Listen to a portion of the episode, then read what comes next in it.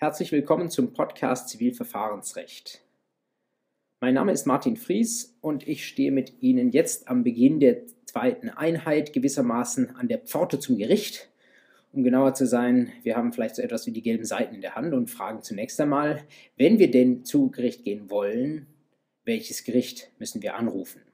Erinnern Sie sich, in der ersten Einheit hatten wir uns mit der außergerichtlichen Streitbeilegung beschäftigt, hatten uns angeschaut, dass es in vielen Fällen gut sein wird, dass man nicht automatisch das Gericht anruft, sondern sich erstmal Gedanken darüber macht, was man vor Gericht bekommen kann, was man dort vielleicht auch nicht bekommen kann und welche anderen Möglichkeiten, welche anderen Verfahren es gibt, die vielleicht eine andere Zielrichtung haben und womöglich zu den Interessen der Mandantin besser passen als ein Gerichtsprozess. Im Folgenden unterstellen wir jetzt einmal, dass Sie sich diese Gedanken gemacht haben und dass Sie gemeinsam mit Ihrer Mandantin entschieden haben, es ist tatsächlich so, dass Sie vor Gericht gehen wollen. Und wir schauen uns jetzt in den nächsten Folgen das Zivilverfahren von A bis Z einmal an, jedenfalls was den Erkenntnisteil anbetrifft, weil wir ja uns im Rahmen dieses Podcasts jetzt nicht mit dem Vollstreckungsverfahren beschäftigen. Jetzt können Sie ein Gerichtsverfahren eben nicht einfach anfangen, sondern Sie müssen erstmal den Weg zum Gericht finden. Und das ist jetzt Gegenstand dieser zweiten Einheit. Sie sehen aus der Überschrift schon, wir werden uns beschäftigen mit Gerichten und Gerichtsständen.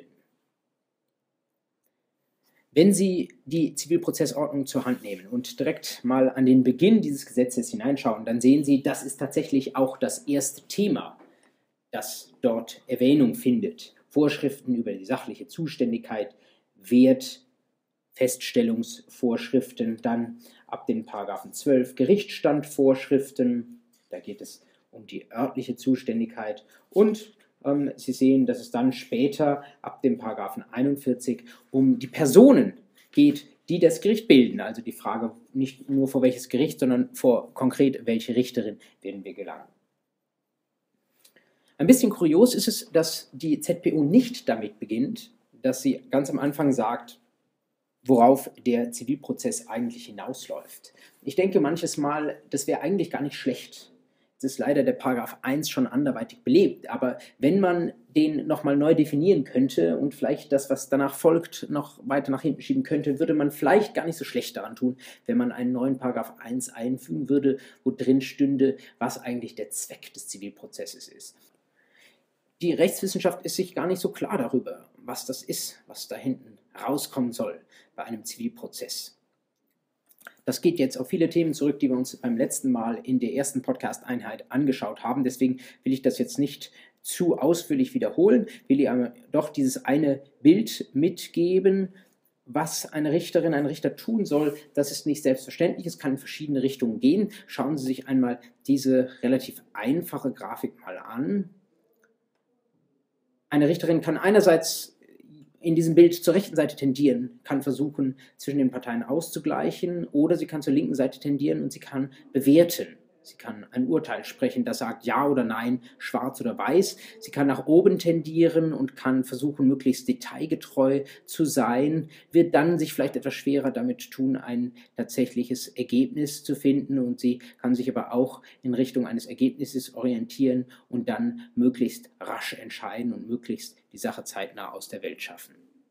Das sind ganz verschiedene Bilder davon. Natürlich gibt es auch Grauzonen zwischen diesen Rollen, die daraus vielleicht erwachsen. Auch das ist stark typisiert, dass Sie da jemanden haben, der versucht aufklärend zu wirken, jemand, der immer nur Urteile fällt und entscheidet und vor allen Dingen dann aber auf der anderen Seite jemanden, der versucht, der Sozialarchitekt zu sein, wie die Rechtssoziologen sagen, oder Frieden zu stiften. Das materialisiert sich in gewisser Weise in zwei zugespitzten Prozesszwecken. Einerseits der Rechtsdurchsetzung und andererseits des Rechtsfriedens. Ich glaube, das Wichtigste ist, dass man sich merkt, Rechtsfrieden wird immer wieder diskutiert als ein Prozesszweck, aber es ist streng genommen nur eine Folge der Rechtsdurchsetzung. Jedenfalls traditionell ist der Zivilprozess allein darauf ausgelegt, dass die Rechte, die der Kläger oder die der Beklagte für sie in Anspruch nimmt, dass die durchgesetzt werden, dass darüber entschieden wird und dann die Rechte vollständig verwirklicht werden.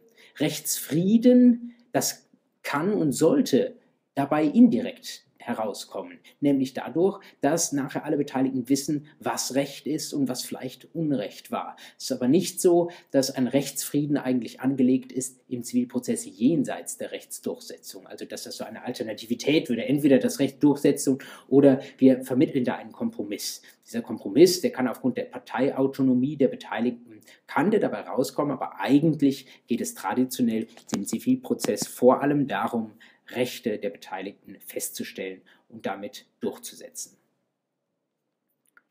Diese Unsicherheit, was die Prozesszwecke angeht, die manifestiert sich in gewisser Weise darin, dass wir inzwischen nicht nur ein streitiges Verfahren in der Zivilprozessordnung haben, sondern mit dem Güterichterverfahren nach 278 Absatz 5 ZPO auch noch ein konsensorientiertes Zusatzverfahren.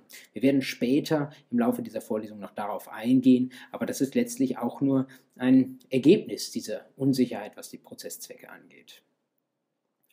Sie sollten das im Blick haben, wenn Sie einen Prozess beginnen, dass es das streitige und inzwischen auch ein konsensuales Verfahren vor dem Zivilgericht gibt.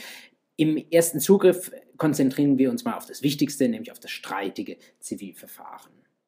Wie viele Prozesse kommen überhaupt hier an? Wie viele Klagen und wie viele Verfahren gibt es überhaupt in der Ziviljustiz? Da meine ich, sollte man auch wissen, wie die allgemeine Entwicklung ist in den letzten Jahren, man kann fast schon sagen auch in den letzten Jahrzehnten, die zeigt nämlich ganz stark nach unten. Es sind immer weniger Prozesse geworden. Es gab mal eine Zeit, ungefähr um die Wende vom 20. ins 21. Jahrhundert. Da war das Ganze andersrum. Da hatte man immer mehr Verfahren und man hat sich gefragt, wie kann man diese Verfahren Herr werden, wie kann man das Verfahren vielleicht auch ein bisschen vereinfachen, damit die Gerichte damit fertig werden. Seit ungefähr dem Jahr 2000 gibt es den gegenläufigen Trend. Da haben wir so grob im Schnitt jedes Jahr 2% weniger Verfahren vor den Gerichten. Das wird nachgehalten vom Statistischen Bundesamt. Die aus meiner Sicht beste Kennziffer dafür ist die Zahl der erledigten Verfahren. Das heißt, da ist das Verfahren schon zu Ende, aber die ist jetzt nicht weit entfernt von den Verfahrenseingängen. Und diese Zahl nimmt eben seit dem Beginn des 21. Jahrhunderts kontinuierlich ab, um etwa 2% im Jahr. Ich habe Ihnen das hier mal für die letzten Jahre nochmal in einer Grafik veranschaulicht. Was Sie dort zum Beispiel sehen, ist eben ein leichter Rückgang von 2013 auf 2014. Dann geht es auf 2015 ungefähr waagerecht. Was Sie dann aber sehen, das ist interessant, das ist die Entwicklung in den letzten zwei Jahren. Da hat sich dieser Prozessschwund, wie man sagt, doch nochmal deutlich verschärft. Ganz sichtbar bei den Amtsgerichten, die in den letzten beiden Jahren 7 bzw. 6 Prozent weniger Fälle hatten als jeweils im Vorjahr. Das sind so zwischen 70 und 100.000 Fällen im Jahr weniger. Bezogen bei den Amtsgerichten auf eine Gesamtzahl der erledigten Verfahren von einer Million ist das schon ganz eklatant, was da wegbricht. Jetzt kann man sich überlegen, was passiert, wenn das Ganze so weitergeht. Natürlich wird es dann vielleicht irgendwann die Kurve etwas flacher werden. Aber ähm, es ist schon jetzt nicht so spekulativ, dass ähm, in den letzten zehn Jahren vielleicht davon noch ein weiterer Teil wegbrechen könnte und sich dann die Amtsgerichte ein bisschen fragen müssen, ob sie tatsächlich nicht einen großen Bedeutungsverlust hingenommen haben. Das würde natürlich die Bedeutung der dritten Gewalt im Staate der Judikative ganz insgesamt treffen. Es gibt ganz verschiedene Überlegungen, woran das liegen könnte, ob es einem hier im Moment in Deutschland einfach viel zu gut geht, dass die Leute gar nicht klagen müssen, oder ob das in außergerichtliche Verfahren abwandert oder ob Rechtsschutzversicherer ihre Kunden versuchen, vom Zivilverfahren abzuhalten, weil die Verfahren als solche immer teurer werden.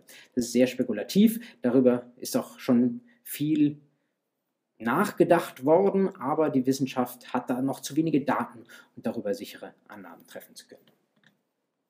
Immerhin, es gibt noch deutlich mehr als eine Million Fälle jedes Jahr. Sie sehen das jetzt hier an der oberen Linie. Wenn wir mal nach den erledigten Verfahren gehen, dann sehen Sie, Sie haben noch ähm, gut 1,3 Millionen. Ohne BGH sind diese Zahlen an erledigten Fahren, Verfahren pro Jahr. Also macht es nach wie vor durchaus Sinn, sich mit dem Zivilprozessrecht zu beschäftigen.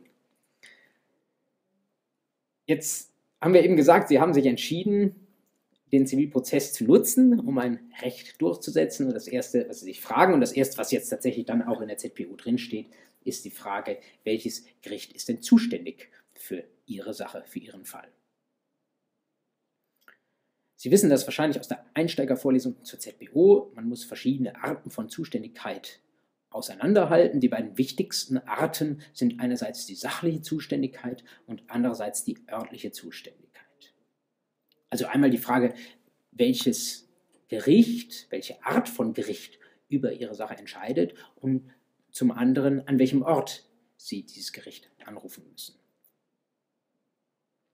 In dieser Grafik sehen Sie eine weitere Art von Zuständigkeit, die ich allerdings angeheftet habe an die sachliche Zuständigkeit, weil sie überwiegend als Annex oder als Teil der sachlichen Zuständigkeit betrachtet wird, nämlich die funktionale oder funktionelle Zuständigkeit. Was ist unter diesen Begriffen zu verstehen? Sie sehen bei der sachlichen Zuständigkeit, das ist Ihnen sofort klar, Amtsgericht, Landgericht, das sind die Haupteingangsinstanzen für Zivilverfahren. Ich habe Ihnen die einschränkenden Vorschriften auf diese Folie da drauf geschrieben.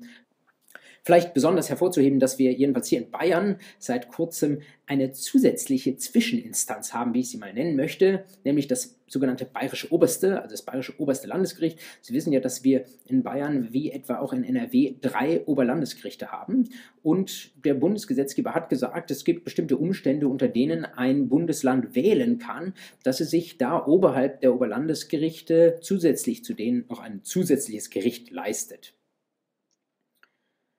Das gab es nie in NRW, aber in Bayern eine lange Zeit, bis das weggekürzt wurde. Und im Jahr 2018 hat die Politik beschlossen, das doch wieder einzurichten für bestimmte Fälle.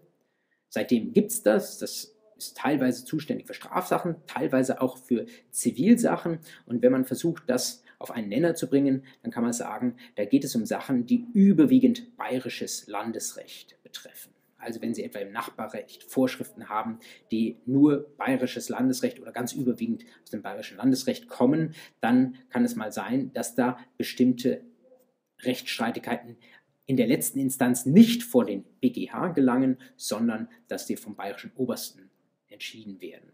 Sie sehen das aus den Notizen, Revisionen, Nichtzulassungsbeschwerden und Rechtsbeschwerden. Und das Ganze ist eröffnet in Artikel 8, in Paragraphen 8 des Einführungsgesetzes zum GVG und übernommen in gewisser Weise von Artikel 11 Absatz 1 im AGGVG. Das ist ein bayerisches Ausführungsgesetz zum GVG, wie es das in anderen Bundesländern auch gibt. Soviel zur sachlichen Zuständigkeit, also auf welcher Höhe Sie gewissermaßen mit Ihrem Streit einsteigen. Jetzt gibt es noch eben diese Annex-Zuständigkeit oder diese etwas daran anhängende äh, Zuständigkeit mit dem Namen funktionelle Zuständigkeit. Das ist nichts, was Sie als Kläger eigentlich wissen müssen, sondern das ist etwas, was automatisch im Gericht drin passiert, dass dort innerhalb eines Gerichts die richtige Stelle mit Ihrem Fall befasst wird. Also das kann etwa sein, dass da ähm, im Amtsgericht eine bestimmte Abteilung mit befasst wird. Wenn Sie zum Beispiel in die 23b, 23c GVG reinschauen, dann sehen Sie, die Amtsgerichte richten Abteilungen ein, zum Beispiel ein Familiengericht, ein Betreuungsgericht, ein Nachlassgericht. Es gibt ebenso ein Registergericht oder das Grundbuchamt ist auch eine eigene Abteilung. Das, ist kein, das sind keine Gerichte, die auf der gleichen Kategorie, in der gleichen Kategorie angesiedelt sind wie Amtsgericht, Landgericht, Oberlandesgericht und so weiter, sondern das ist unterhalb dieser Ebene. Also unterhalb der Ebene Amtsgericht hängen diese verschiedenen Abteilungen. Das ist kein äh, eigenes Gericht, also wenn Sie so wollen, auch kein eigenes Haus, sondern das ist unterhalb dessen vielleicht irgendwo ein eigenes Zimmer oder äh, einige Zimmer, ein Flur vielleicht, wo das Familiengericht innerhalb des Amtsgerichts angesiedelt ist. Ebenso gibt es bei den Landgerichten regelmäßig Kammern für Handelssachen, sind also Spezialkammern und manche Sachen sind auch nochmal vom Richter wegdelegiert auf den Rechtspfleger. Das sollten Sie erst einmal nur abstrakt wissen. Das steht im Rechtspflegergesetz drin. Das sind eigentlich richterliche Aufgaben, aber wo man sagt, die sind so einfach, die kann auch ein Rechtspfleger machen. Das ist der Gesamtbereich der sachlichen Zuständigkeit. Und dann gibt es eben noch die örtliche Zuständigkeit, da gehen wir gleich auch nochmal speziell etwas ausführlicher darauf ein. Paragraphen 12 bis 40 ZPO, da geht es um die Frage, an welchem Ort ist der Rechtsstreit auszutragen. Schauen wir uns diese Zuständigkeiten nochmal etwas genauer an. Der wesentliche Punkt bei der sachlichen Zuständigkeit ist die Frage des Streitwerts. Wir haben eben schon begonnen, mit den ersten Vorschriften der ZBO. Wir schauen sie uns jetzt nochmal genauer an. Paragraph 1 ZBO sagt bei der sachlichen Zuständigkeit, da schauen wir in das Gesetz über die Gerichtsverfassung, also das GVG, hinein. Wenn Sie das tun, dann sehen Sie dort in Paragraph 71 die Landgerichte, die machen alles, was nicht die Amtsgerichte machen. Und Sie sehen in Paragraph 23 etwas, was Sie ja eigentlich auch schon vor diesem Podcast wahrscheinlich gewusst haben. Die Amtsgerichte, die sind im Wesentlichen zuständig für alles nach 23 Nummer 1, was im Wert 5000 Euro nicht übersteigt. Also, nur sicherheitshalber, 5000 Euro Streitwert, das wäre so gerade noch vor den Amtsgerichten. Darüber geht es zu den Landgerichten, wobei man sagen muss, es gibt bestimmte Sachen, die, auch wenn der Streitwert höher ist, trotzdem vom Amtsgericht landen. Und das sind die Sachen, die in 23 Nummer 2 GVG ausgeführt sind. Also zum Beispiel sehen Sie Mietverhältnis über Wohnraum, etwa, das ist mit der meist der häufigste Fall, wo tatsächlich man auch bei höherem Streitwert doch vor den Amtsgerichten landet. Wie stellen Sie den Streitwert fest? Das wiederum ergibt sich jetzt unmittelbar aus der ZPO, aus den Paragraphen 2 bis 9.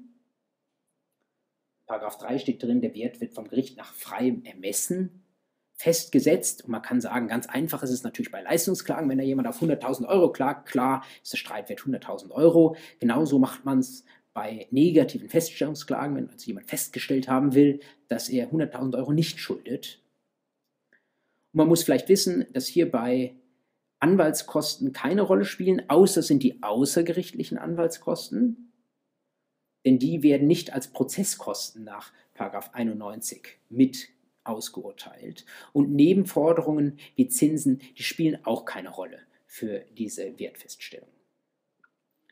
Andere etwas weniger häufige Klagetypen, positive Feststellungsklagen, da macht man einen Abschlag in der Regel von 20 Prozent von dem Wert des dementsprechenden Zahlungsanspruchs. Auskunftsklagen, da nimmt man nur einen kleinen Bruchteil, ungefähr vielleicht so 10 bis 20, 25 Prozent des eigentlich sich daraus dann später ergebenden Leistungsanspruchs. Und wenn es geht darum, eine Klage auf eidesstattliche Versicherung, ähm, dann sind sie auch bei so 10 bis 20 Prozent des dementsprechenden Leistungsanspruchs. Wenn Sie mehrere Ansprüche haben, die Sie Geld machen, dann müssen Sie die nach 5 ZPO addieren. Jedenfalls dann, wenn das Ganze nicht im Rahmen einer Wiederklage oder im Rahmen sogar einer Aufrechnung passiert. Aber darauf gehen wir nochmal eigens ein.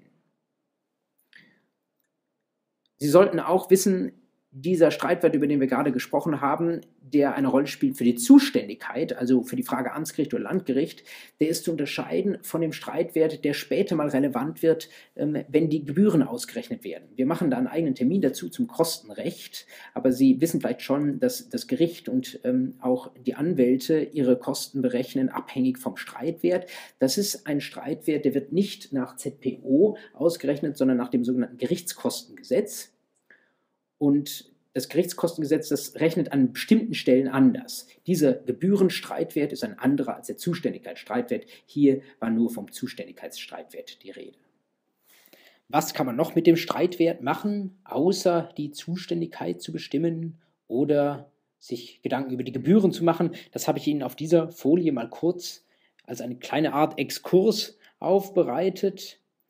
Es gibt neben dieser 5000 Euro Grenze für Amtsgericht versus Landgericht gibt es in der ZPU noch andere Streitwertgrenzen. Zum einen, auch wenn wir später darauf nochmal zu sprechen kommen werden, schon an dieser Stelle, 495a ähm, ZPO, die 600-Euro-Grenze für das Verfahren nach billigem Ermessen. Bei einem Streitwert bis zu dieser Grenze darf eine Richterin beim Verfahren manche Sachen nicht so genau nehmen, möchte man fast sagen. Also gibt es geringere Formalanforderungen für die Verfahrensführung. Wir werden uns das noch im Einzelnen anschauen, aber können sich an der Stelle schon mal merken. Und dieselbe Grenze, 600 Euro, wird genutzt von 511 Absatz 2 Nummer 1. Wenn Sie dort mal reinschauen, dann sehen Sie, dass es für die Zulassung der Berufung, also der zweiten Instanz, dass es dafür auch tatsächlich eine Grenze gibt. Sie können Sachen mit geringerem Streitwert in die nächste Instanz bringen, wenn die Sache von großer Bedeutung für die Allgemeinheit ist. Ich verkürze das. Aber wenn das nicht der Fall ist, wenn das, man möchte fast sagen, der öffentlich irrelevante Privatstreit zwischen zwei Personen ist und dann die 600 Euro an Streitwert nicht überschritten werden, dann ist eine Berufung in der Regel nicht zulässig. Wir machen das im Einzelnen noch, wenn wir uns mit Rechtsmitteln beschäftigen, das aber an der Stelle schon mal vorausgeschickt. Sie sehen eine dritte Wertgrenze auf dieser Folie in der Mitte, allerdings nur in grauer Farbe. Das ist eine Wertgrenze, die stammt aus dem Einführungsgesetz zur ZPO, 15a Absatz 1 Satz 1 Nummer 1. Da geht es so halb um die außergerichtliche Streitbeilegung, die wir uns im letzten Podcast angeschaut haben. Da kennt das EGZBO eine Öffnungsklausel. Landesgesetzgeber können hingehen und können sagen, bis zu einem Streitwert von 750 Euro für solche Bagatellen, da muss man zunächst mal einen außergerichtlichen Güteversuch unternehmen, muss zu einer Schlichtungsstelle hingehen und erst dann darf man klagen. Das ist in der Vergangenheit so gewesen, dass einzelne Landesgesetzgeber davon Gebrauch gemacht haben. Inzwischen haben die das aber alle wieder abgeschafft. Das bedeutet, diese Bagatellklausel, alles bis 750 Euro, muss erst einmal vor eine außergerichtliche Schlichtungsstelle gehen. Das gibt es heute in keinem einzigen Bundesland mehr. Es gibt diese obligatorische Schlichtung, wie sie in den weiteren Nummern im Absatz 1 von 15a EGZBU sehen. In bestimmten anderen Bereichen noch, etwa bei Eheverletzungen oder bei Nachbarstreitigkeiten, da haben das viele Bundesländer noch umgesetzt, dass man zunächst einmal es außergerichtlich versuchen muss. Aber bei den Bagatellen, eben abhängig von dieser Streitwertgrenze, da hat man das aufgehoben, da gibt es das nirgends mehr. Für Sie, wie gesagt, am wichtigsten die 5000 Euro Grenze als Grenze zwischen Amtsgericht und Landgericht in der sachlichen Zuständigkeit. Vielleicht die einzige Falle dort wenn es mal genau 5000 Euro sind und dann müssen Sie wissen, können es dem Gesetz auch entnehmen, das geht noch zum Amtsgericht. So viel zur sachlichen Zuständigkeit.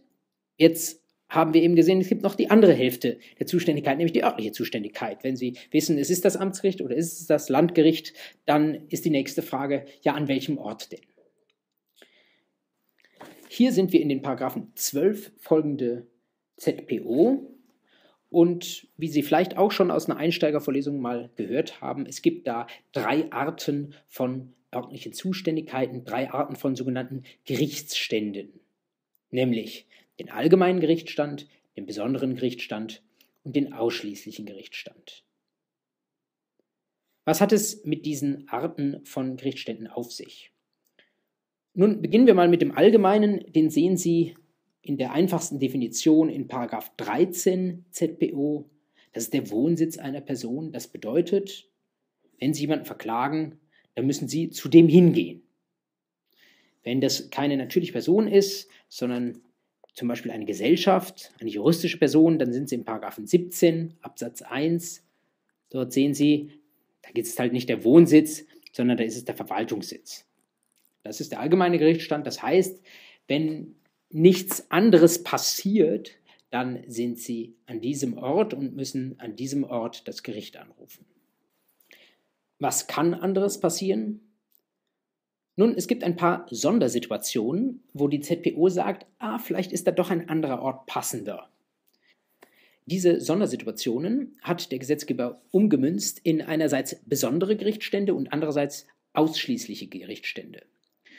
Schauen wir uns zunächst mal die besonderen Gerichtsstände an.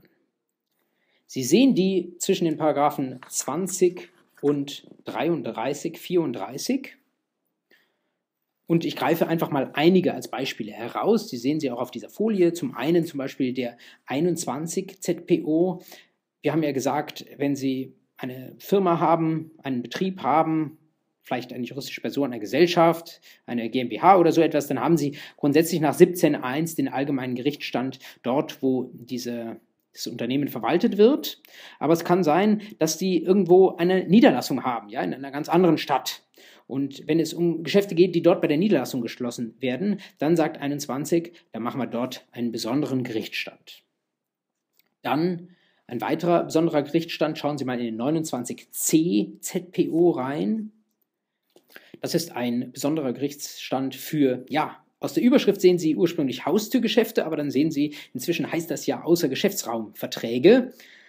Wenn es also um so einen Vertrag geht, dass Sie irgendwas aufgeschwatzt bekommen an der Haustür, dann ist der 29c einschlägig, dann haben Sie auch an Ihrem Wohnsitz einen Gerichtsstand. Das ist gut, denn nach dem allgemeinen Gerichtsstand nach 13 ZPO müssten Sie eigentlich zum Beklagten laufen, aber wenn Sie sich von einem solchen Haustürgeschäft wieder lösen wollen, dann können Sie also an Ihrem Wohnsitz bleiben. Das ist eine Ausnahme im deutschen Recht, das gibt es noch im europäischen Recht, im grenzüberschreitenden Bereich.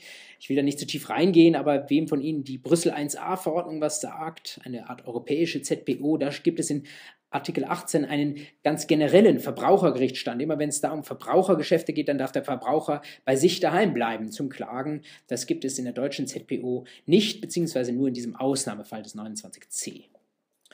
Und einen letzten besonderen Gerichtsstand schauen wir uns noch an in 32. Da sehen Sie einen besonderen Gerichtsstand für Delikte. Da ist die Frage, wo wurde die Handlung begangen? Ich habe das sehr verkürzt hier als Deliktsort benannt. Etwas Ähnliches finden Sie in 20 StVG.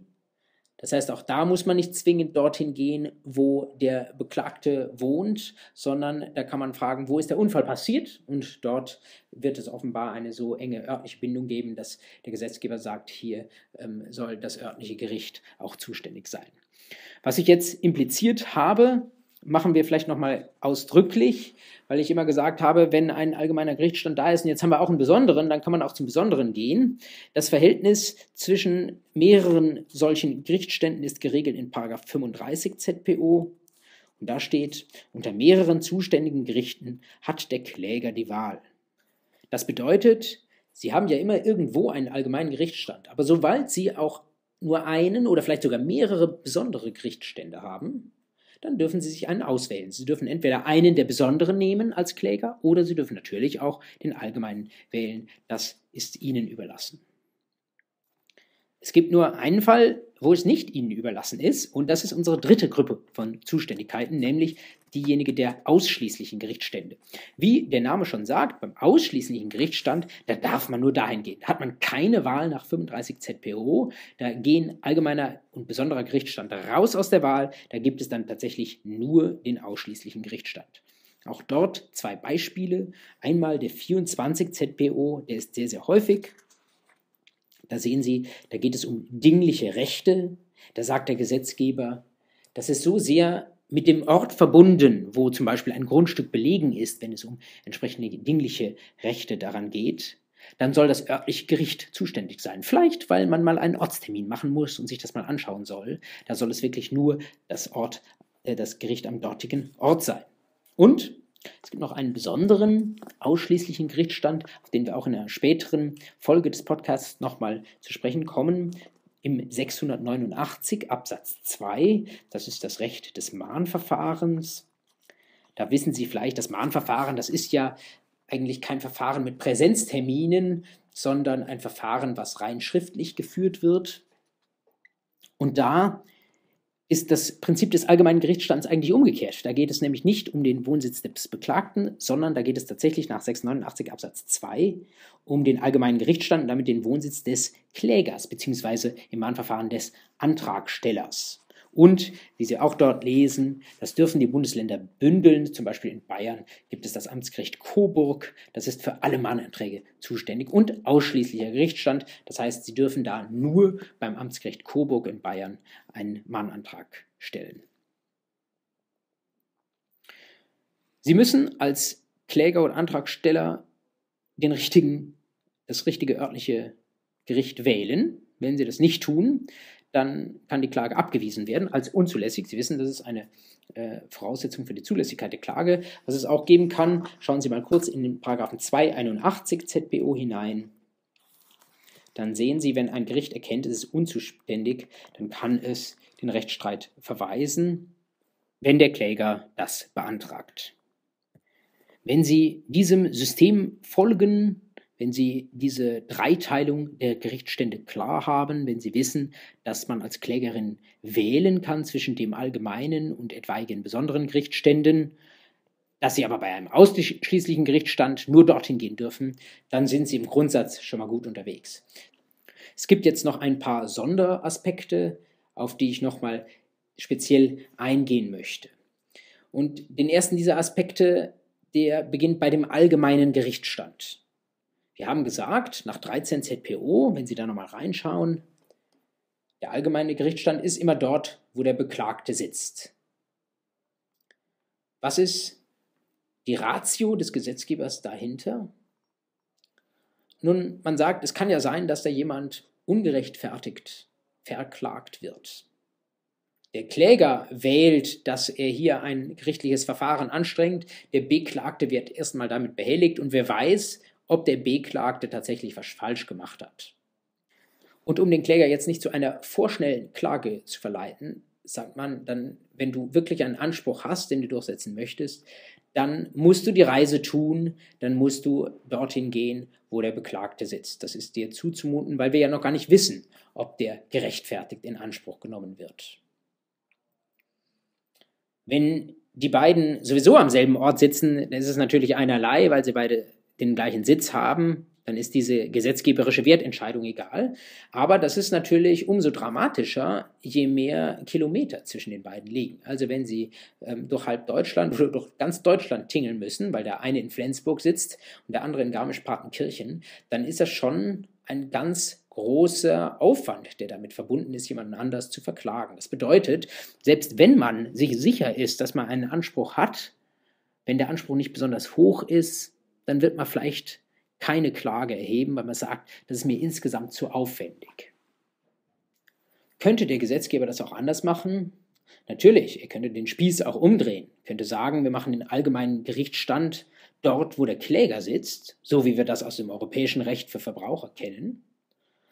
Das hätte natürlich seinerseits bestimmte Anreize, die vielleicht nicht ganz vorteilhaft sind. Das würde nämlich vielleicht einen Anreiz dafür setzen, dass jetzt im europäischen Recht zum Beispiel ein Verbraucher vorschnell Klage erhebt, obwohl der Anspruch gar nicht gerechtfertigt ist und dass der Beklagte einfach so nachgibt und einfach vielleicht einen kleinen Abfindungsbetrag zahlt, weil er sagt, ich habe keine Lust, irgendwie zur mündlichen Verhandlung zu erscheinen oder da auch nur einen Anwalt für teures Geld zu schicken. Damit wird klar, der Gesetzgeber muss diese Klagelast, wie man sagt, die Reiselast, wenn viele Kilometer dazwischen liegen, die muss er irgendwie verteilen. Er hat sich mit guten Gründen dafür entschieden, dass der allgemeine Gerichtsstand am Sitz des Beklagten sein soll. Aber so oder so ist es problematisch. Gibt es eine salomonische Lösung? Vielleicht könnte es die für bestimmte Geschäfte in der Zukunft geben.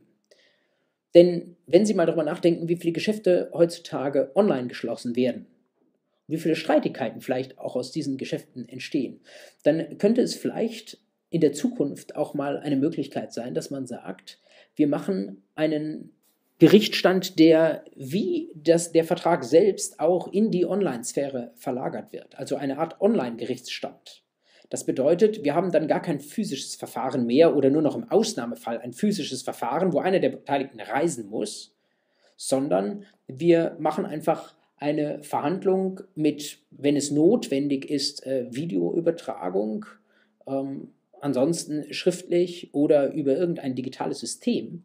Und das hätte den großen Vorteil, dass es eben diese Fehlanreize nicht gibt, die immer dann bestehen, wenn wir den allgemeinen Gerichtsstand entweder zum Klägersitz oder zum Beklagtensitz verlagern. Wir werden uns dieses Thema nochmal genauer anschauen, wenn wir uns mit Online-Prozessen beschäftigen, einer der letzten Einheiten des Podcasts, aber an der Stelle auch nochmal einem Paragraphen 13 ZBO aufgehangen. Machen Sie sich klar, das ist keine zwingende Entscheidung, die der Gesetzgeber da getroffen hat, sondern er hat sich in gewisser Weise für das geringere Übel entschieden und den allgemeinen Gerichtsstand zum Beklagtensitz verlegt. Aber optimal und selbstverständlich ist es nicht. So viel zum Thema allgemeiner Gerichtsstand noch als Vertiefung. Jetzt haben wir gesagt, zusätzlich zum allgemeinen Gerichtsstand kann es auch noch besondere Gerichtsstände geben. Und da gibt es einen besonderen Gerichtsstand, auf den wir auch nochmal genau die Lupe richten wollen, weil dieser besondere Gerichtsstand sehr, sehr problematisch ist und im Examen allzu gerne abgeprüft wird. Einen besonderen Gerichtsstand, den ich eben nicht genannt habe, den schauen wir uns jetzt an, nämlich den Paragraphen 33 ZPO. Sie lesen dort, bei dem Gericht der Klage kann eine Wiederklage erhoben werden, wenn der Gegenanspruch mit dem in der Klage geltend gemachten Anspruch oder mit den gegen ihn vorgebrachten Verteidigungsmitteln in Zusammenhang steht. Also, wenn Klage und Wiederklage bzw. die davon betroffenen Ansprüche in irgendeinem besonderen Zusammenhang stehen, dann soll eine Wiederklage beim Gericht der Klage möglich sein. Man nennt diesen besonderen Zusammenhang Konnexität. Was ist Konnexität? Nun, man verlangt eine Art einheitlichen Lebenssachverhalt. Also zum Beispiel, dass sich Klage und Wiederklage auf ein und denselben Vertrag beziehen. Also jemand macht zum Beispiel aus einem solchen Vertrag eine Werklohnforderung geltend und der andere mit der Wiederklage einen Schadensersatzanspruch aus demselben Werkvertrag. Das wäre ein derselbe Lebenssachverhalt. Wenn Sie verschiedene Verträge haben oder Vertrag und Delikt, dann wären das äh, in der Regel zwei verschiedene Lebenssachverhalte und dann hätten Sie keine Konnexität. Wenn jetzt diese Konnexität vorliegt, wunderbar, dann wissen Sie, Sie können Wiederklage erheben und das können Sie tun bei dem Gerichtsstand der Klage, also beim de demselben Gericht. Das heißt, es kann miteinander als Klage und Wiederklage verbunden werden. Jetzt gibt es aber darüber hinaus einen Streit zwischen Literatur, vereinfacht gesagt, und Rechtsprechung. Und dieser Streit, der entzündet sich immer dann, wenn Konnexität nicht vorliegt. Also stellen Sie sich vor, da macht jemand eine Werklohnforderung geltend und der Beklagte sagt, ach, ich habe noch eine Schadensersatzforderung aus einem Verkehrsunfall, wo du mich verletzt hast. Soll es möglich sein, in solchen Fällen ohne Konnexität eine Wiederklage zu erheben? Die Literatur sagt ja, das ist möglich, natürlich ist das möglich, denn, sagt die Literatur, 33 ZBO eröffnet ja nur einen zusätzlichen besonderen Gerichtsstand. Solange der sonstige Gerichtsstand, jetzt zum Beispiel der Gerichtsstand für, beim Verkehrsunfall aus 20 StVG, so ähnlich aus 32 ZPO, solange der auch dort ist, wo die Klage schon anhängig ist, dann sind wir ja so und so bei demselben Gericht. Dann brauchen wir den 33 ZPO nicht, sondern dann ergibt sich der Gerichtsstand der Wiederklage, der identische Gerichtsstand halt aus einer anderen Vorschrift. Dann haben wir halt eine Wiederklage ohne Konnexität. Dagegen sagt der Bundesgerichtshof, nein, wir müssen 33 ZBU so lesen, dass eine Wiederklage eine Ausnahme ist und die soll wirklich nur in den Fällen des 33 ZBO zulässig sein. Also nur dann, wenn wirklich auch Konnexität vorliegt. Sind nach der Rechtsprechung Ausnahmen möglich, also zum Beispiel, wenn man eine sogenannte rügelose Einlassung hat, also wenn der Wiederbeklagte, der Kläger, sich nicht dagegen wehrt, gegen die fehlende Zuständigkeit, aber im Grundsatz sagt die Rechtsprechung, ähm, ohne Konnexität soll diese besondere Verbindung Klage, Wiederklage nicht möglich sein. Interessant ist, dass beide Seiten dieselben Argumente bemühen. Einerseits den Wortlaut des 33, den man so oder so lesen kann, nämlich einerseits als besondere Voraussetzung für die Wiederklage, andererseits eben wirklich auch nur als besonderen Gerichtsstand. Und das zweite Argument, was immer bemüht wird, ist die Prozessökonomie. Die Literatur sagt, ja, es kann doch auch prozessökonomisch sein, wenn ich zwei inkonnexe Ansprüche vor demselben Gericht verhandle, denn dann brauche ich halt nicht zwei Termine zu machen, sondern die beiden Parteien sind dann schon mal da bei diesem Gericht, dann sollen sie auch schnell über die andere Sache reden können. Die Rechtsprechung sagt, nein, die Sachen sind doch ganz unterschiedlich. Die müssen doch über ganz unterschiedliche Sachen reden, da können sie auch zweimal kommen. Wichtig ist, wie immer, jedenfalls im ersten Examen, dass Sie sich da nicht für ein bestimmtes Ergebnis entscheiden, sondern wichtig ist der Weg. Sie sollten diese Argumente kennen und sollten überlegen, was Sie für überzeugender halten, sollten argumentieren und sich dann für eine der beiden Seiten entscheiden. Diese Regeln zu der Zuständigkeit, der örtlichen Zuständigkeit zu allgemeinem Gerichtsstand, besonderem Gerichtsstand und ausschließlichem Gerichtsstand, die haben Sie jetzt verinnerlicht und die weisen Ihnen in 90 Prozent der Fälle den Weg zum richtigen Gerichtsort. Es gibt vielleicht, jetzt von mir ganz grob geschätzt, 10 Prozent der Fälle, wo man einen anderen Weg geht, und zwar deswegen, weil die Parteien sich darauf geeinigt haben, einen anderen Weg zu gehen.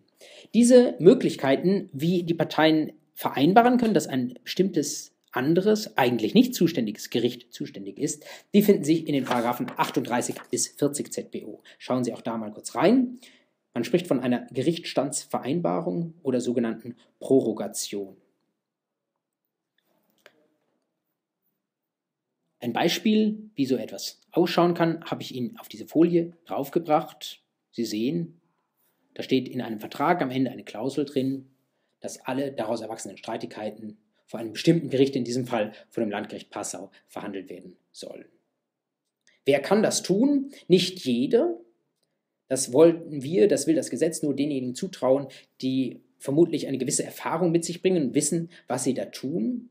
Deswegen schauen Sie in 38 Absatz 1 rein. Das geht insbesondere für juristische Personen des öffentlichen Rechts, aber vor allen Dingen für Kaufleute. Kaufleuten unterstellt man, dass sie wissen, was sie tun, dass sie im Geschäftsverkehr und auch mit solchen Klauseln genügend Erfahrung haben, dass sie dann wissen, was die Folge ist und dass es vielleicht für sie unbequemer sein könnte als das, was das Gesetz eigentlich vorsieht. Außerhalb dessen, wenn Sie keine juristischen Personen des öffentlichen Rechts, öffentlichen rechtliche Sondervermögen oder insbesondere Kaufleute haben, kann eine Prorogation auch zulässig sein, aber dann schauen Sie mal in Absatz 3 hinein. Das steht dann unter sehr hohen Voraussetzungen nach dem Entstehen der Streitigkeit, insbesondere, aber nur, wenn das ausdrücklich und schriftlich erfolgt. Eine weitere Möglichkeit, wie man durch eine Quasi-Parteivereinbarung die Zuständigkeit begründen kann. Paragraph 39 haben wir eben schon kurz gesagt, rügelose Einlassung. Wenn ich also eigentlich als Beklagter mich hier an einem bestimmten Ort nicht verklagen lassen müsste, weil der einschlägige Gerichtsstand woanders ist, wenn ich das aber tue und nicht rüge, Mai, dann machen wir halt da weiter. Auch da sollen die Früchte des Prozesses dann nicht vernichtet werden, die sogenannte rügelose Einlassung nach 39. Was Sie nicht dürfen, das ist das Wichtigste am Paragraphen 40, ist das, was dort in Absatz 2 Nummer 2 steht, ist eine Prorogation vornehmen dort, wo ein ausschließlicher Gerichtsstand besteht. Weil das Gesetz sagt, ausschließliche Gerichtsstände, denken Sie nur an den des Paragraphen 24 Absatz 1, für dingliche Rechte über unbewegliche Sachen, also insbesondere Grundstücke, die sind uns so wichtig, und da haben wir uns sowas dabei gedacht, dass das das örtliche Gericht sein soll. Darüber soll man nicht disponieren dürfen. Die sind also einer Gerichtsstandsvereinbarung nicht zugänglich. Wenn Sie nach diesen Grundsätzen das zuständige Gericht bestimmt haben, dann wissen Sie, welche Adresse Sie oben auf Ihre Klage draufschreiben müssen. Und dann ist eine vielleicht gar nicht so uninteressante Anschlussfrage diejenige, wer denn nun die natürliche Person ist, also die Richterin, die Ihren Fall tatsächlich entscheidet. Dafür gibt es im deutschen Recht ein klares und sehr hoch aufgehängstes Prinzip, nämlich das Prinzip, den Grundsatz des gesetzlichen Richters. Sie finden diesen Grundsatz in Artikel 101 Absatz 1 Satz 2 des Grundgesetzes und auch nochmal im GVG in 16 Absatz 1 Satz 2. Wenn man das so hört, diesen Begriff gesetzlicher Richter, ist vielleicht gar nicht so klar, was damit gemeint ist. Das heißt, dass das Gesetz den Richter festlegt und dass es den vorab festlegt. Das bedeutet, in dem Moment, wo Ihre Klage eingeht, muss schon aufgrund eines bestimmten Regelwerkes klar sein, zu welchem Richter Ihre Sache läuft. Und zwar, das dient der Unabhängigkeit und Unparteilichkeit des Richters. Man will nicht, wie das in vielen anderen Ländern der Fall ist, ich überspitze etwas, dass sich ein Richter, der Interesse an der Sache hat, seine Sache rausgreift aus dem Topf und dann vielleicht so urteilt, wie ihm, weil er da vielleicht ein besonderes Faible hat für die Sache, wie ihm der Schnabel gewachsen ist. Das ist, dieses Prinzip des gesetzlichen Richters, im einfachen Recht dadurch ausgeprägt, dass man eine vorab feststehende Geschäftsverteilung hat. Sie können das in den Paragraphen 21e und 21g GVG besichtigen. Es muss in den Gerichten immer einen vorab festgelegten Geschäftsverteilungsplan geben, von dem man kaum abweichen kann. Und je nachdem, wohin da der Wegweiser zeigt, dieses Geschäftsverteilungsplan zu der Richterin, zu dem Richter, wird ihr Fall gehen. Das ist dann von außen betrachtet ein Zufall, wohin ihr Fall geht und das will das Gesetz eben auch so, damit man das nicht beeinflussen kann. Damit man nicht sich einen Richter den man irgendwie passend findet, aussuchen kann. Das System könnte theoretisch auch anders ausgestaltet sein. Man könnte auch sagen, man hängt einen Plan aus. Nicht nur macht diesen Plan gerichtsintern, sondern man hängt den öffentlich aus und sagt, die und die Fälle kommen zu dem und dem Richter und man kann sich vielleicht als Partei aussuchen, zu welcher Richterin, zu welchem Richter man möchte. Das könnte vielleicht Vorteile haben, weil dann vielleicht eine Richterin entscheidet, die bei den Parteien eine höhere Autorität hat, weil sie sich ausgesucht haben.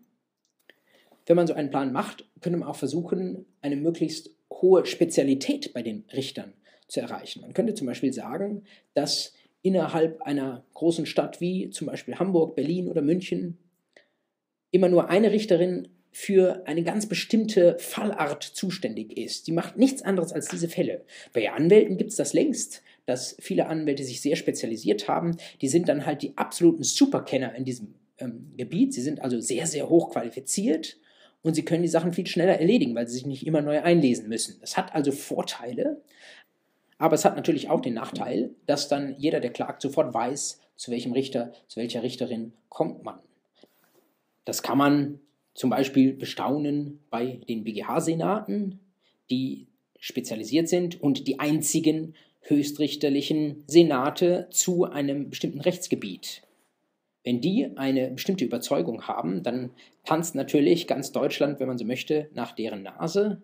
Man weiß, man kommt mit einer Frage aus einem bestimmten Rechtsgebiet am Ende des Tages bei diesem BGH-Senat mit der und der Vorsitzenden Richterin, dem und dem Vorsitzenden Richter an. Man kann versuchen, auf diese Richterin, diesen Richter Einfluss zu nehmen.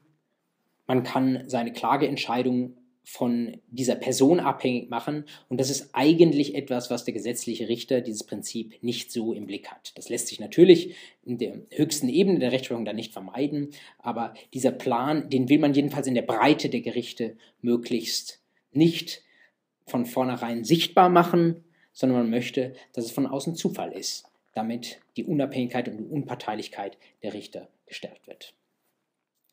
Wenn die Unabhängigkeit, Unparteilichkeit in einem konkreten Fall gefährdet erscheint, das ist jetzt der letzte Punkt für diese Einheit, dann gibt es eine Möglichkeit in der ZPO, wie man eine solche Richterin, einen solchen Richter vielleicht sogar auch mal loswerden kann, wie man vielleicht auch aus der Richterposition selbst heraus sagen kann, an diesem Verfahren möchte ich nicht mitwirken, weil ich befangen bin. Und diese Vorschriften finden sich in den Paragraphen 41 bis 48 ZPO.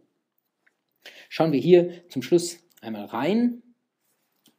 Sie sehen, 41, in bestimmten Fällen ist man von der Ausübung des Richteramts Kraft Gesetzes ausgeschlossen, insbesondere dann, wenn irgendjemand aus dem eigenen Lebensbereich da ein Interesse an der Sache hat, wenn man selbst schon mal Anwalt auf einer Seite war.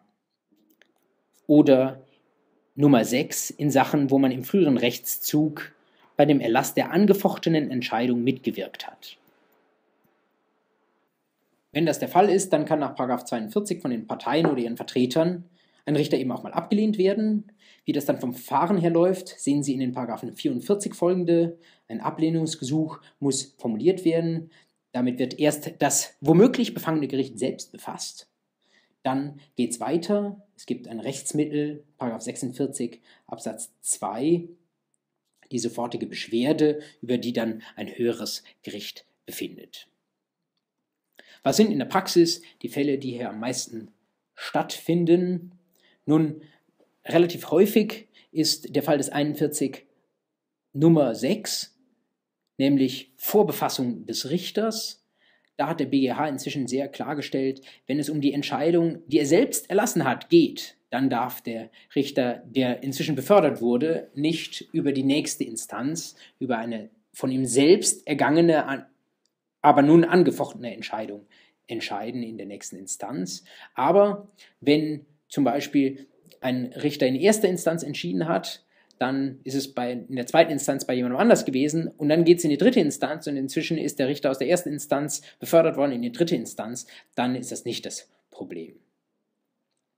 Was sind kuriose Beispiele, wo über Befangenheit gesprochen wurde?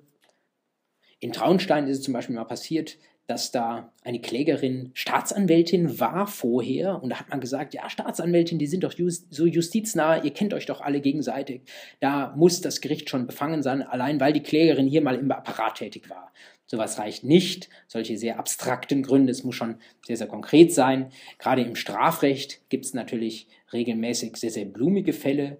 Da gibt es zum einen haben Sie vielleicht gehört aus Rostock, da gab es mal einen Fall, wo ein Strafrichter äh, auf Facebook erschien mit einem Pulli, wo drauf stand, wir geben Ihrer Zukunft ein Zuhause, JVA. Und da hat dann auch die ähm, Justizverwaltung entsprechende Mittel ergriffen und hat den Richter aus diesem Verfahren entbunden. Oder der aktuell in Augsburg schwelende Fall mit ganz vielen verschiedenen blumigen Überschriften, wo zwei Richter aus ein und derselben Kammer offenbar eine Beziehung führen seit einiger Zeit und wo die Zeitungen dann sagen, dass diese Richter, diese kuschelnden Richter vielleicht befangen sein könnten oder die Liebe einen Prozess platzen lässt, wie die Bildzeitung sagt oder eben, dass diese Richterpärchen in einer Kammer vielleicht nicht tragbar sind. Dieser Augsburger Fall, der dort wohl schon seit einiger Zeit äh, unterwegs ist und diskutiert wird, der ist noch nicht endgültig ähm, gelöst. Auch da spricht vieles für Befangenheit, aber da können Sie sich dann ein eigenes Urteil dazu bilden. So viel zum Thema Richterperson. Wer darf das sein? Wer wird gegebenenfalls ausgeschlossen? Ich glaube, damit haben wir eine gute Grundlage dafür gelegt, dass Sie wissen, wer als Gericht und wer als Richter angerufen wird und zur Entscheidung berufen ist. In der nächsten Folge werden wir einen Schritt weitergehen, in das Verfahren selbst reingehen und Sie wissen vielleicht, zum streitigen Verfahren gibt es eine Vorstufe, die man bei Geldforderungen beschreiten kann, nicht beschreiten muss, die aber auch häufig einfacher zu bedienen ist, das Mahnverfahren. Und bevor wir in den vollstreitigen Prozess reingehen, werden wir in der nächsten Einheit uns mit dem Mahnverfahren beschäftigen. Bis dahin, alles Gute und bis bald.